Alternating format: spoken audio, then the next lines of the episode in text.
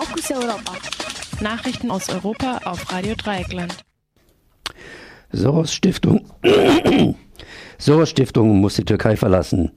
CO2-Ausstoß auch 2018 wieder gestiegen. Rumänische Regierungskoalition verliert Mehrheit im Parlament. Flüchtlingshelfer in Griechenland aus der U-Haft entlassen. Die Stiftung des ungarischen amerikanischen Milliardärs George Soros verlässt die Türkei. Haltlose Anschuldigungen hätten die Arbeit in der Türkei unmöglich gemacht, hieß es in der Erklärung der Open Society Foundation. Erst vor wenigen Wochen hatte der türkische Präsident Erdogan von Soros als diesem berüchtigten ungarischen Juden gesprochen und ihn beschuldigt, die Gezi-Proteste 2013 mitfinanziert zu haben.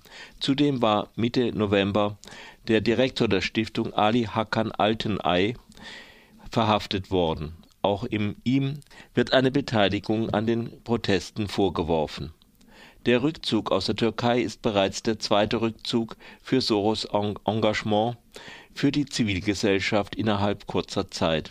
Vor wenigen Tagen erst hatte die von ihm gegründete und mitfinanzierte Central äh, European University ihren, Besitz, ihren Sitz von Budapest nach Wien verlegt.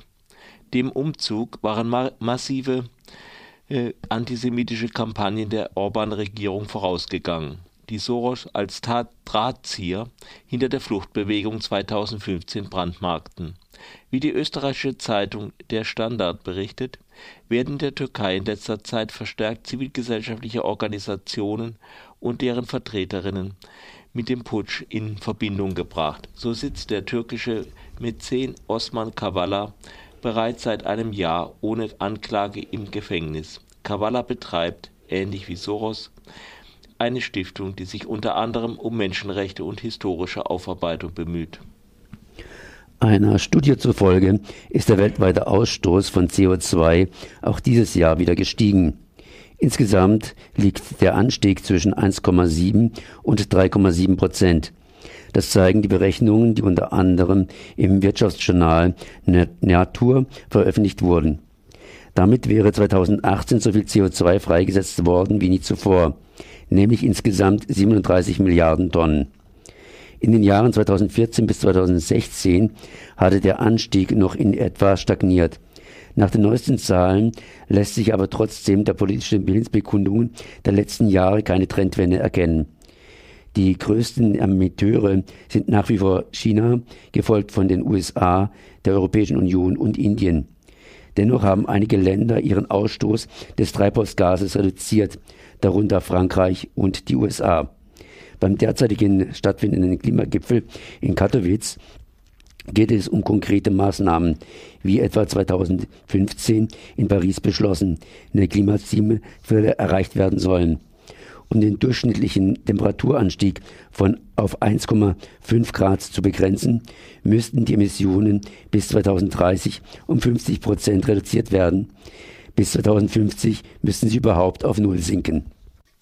Die rumänische Regierungskoalition aus PSD und ALDE hat ihre Mehrheit im Parlament verloren. Grund dafür ist der Wechsel mehrerer Abgeordneter der Sozialdemokraten zur neu gegründeten Pro-Rumänien-Partei des früheren Premierministers Victor Ponta. Der Koalition fehlen nun zwei Stimmen für eine absolute Mehrheit. Mit den neuen Fraktionsmitgliedern erreicht die Pro-Rumänien-Partei nun insgesamt zehn Mandate und damit auch die Anerkennung als Fraktion. Von Beginn an hatte die Koalition aus Sozialdemokraten und Liberalen mit Skandalen zu kämpfen. Premierminister Liviu Dragnea war im Sommer des äh, Machtmissbrauchs für schuldig befunden und zu dreieinhalb Jahren Gefängnis verurteilt worden. Derzeit läuft die Berufung gegen dieses Urteil. Ein Bericht der EU-Kommission vor wenigen Wochen hat zudem große Mängel in der Korruptionsbekämpfung in Rumänien festgestellt. Und auch nach dem Austritt der PSD-Abgeordneten eine äh, um auch nach dem Austritt der PSD-Abgeordneten eine Mehrheit zustande zu bringen, wird Dragnea sich wohl zunächst an die eher linke nationalpopulistische Partei und an die Demokratische Allianz der ungarischen Rumänen wenden. Eine Unterstützung durch diese beiden Fraktionen würde die ohnehin existierende Kooperation bei Abstimmungen dann offiziell machen. Die syrische Flüchtlingshelferin Sarah Mardini und drei Mitstreiter kommen aus der griechischen Untersuchungshaft frei. Nach mehr als 100 Tagen hatte die Justiz einen Antrag auf Beendigung der U-Haft stattgegeben. Gegen eine Kaution können die vier das Gefängnis in zwei bis drei Tagen verlassen, erklärte Mardinis Anwalt. Mardini, die selbst aus dem Bürgerkrieg geflohen war, wird dann auch nach, wieder nach Deutschland einreisen können, wo sie seit 2015 mit ihrer Familie lebt.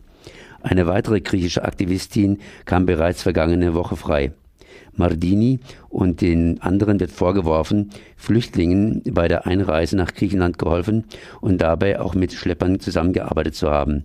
Weitere Anschuldigungen lauten auf Spionage und Geldwäsche. Völlig unklar ist, welche Beweise die griechischen Behörden für diese Vorwürfe und damit für die Inhaftierung haben.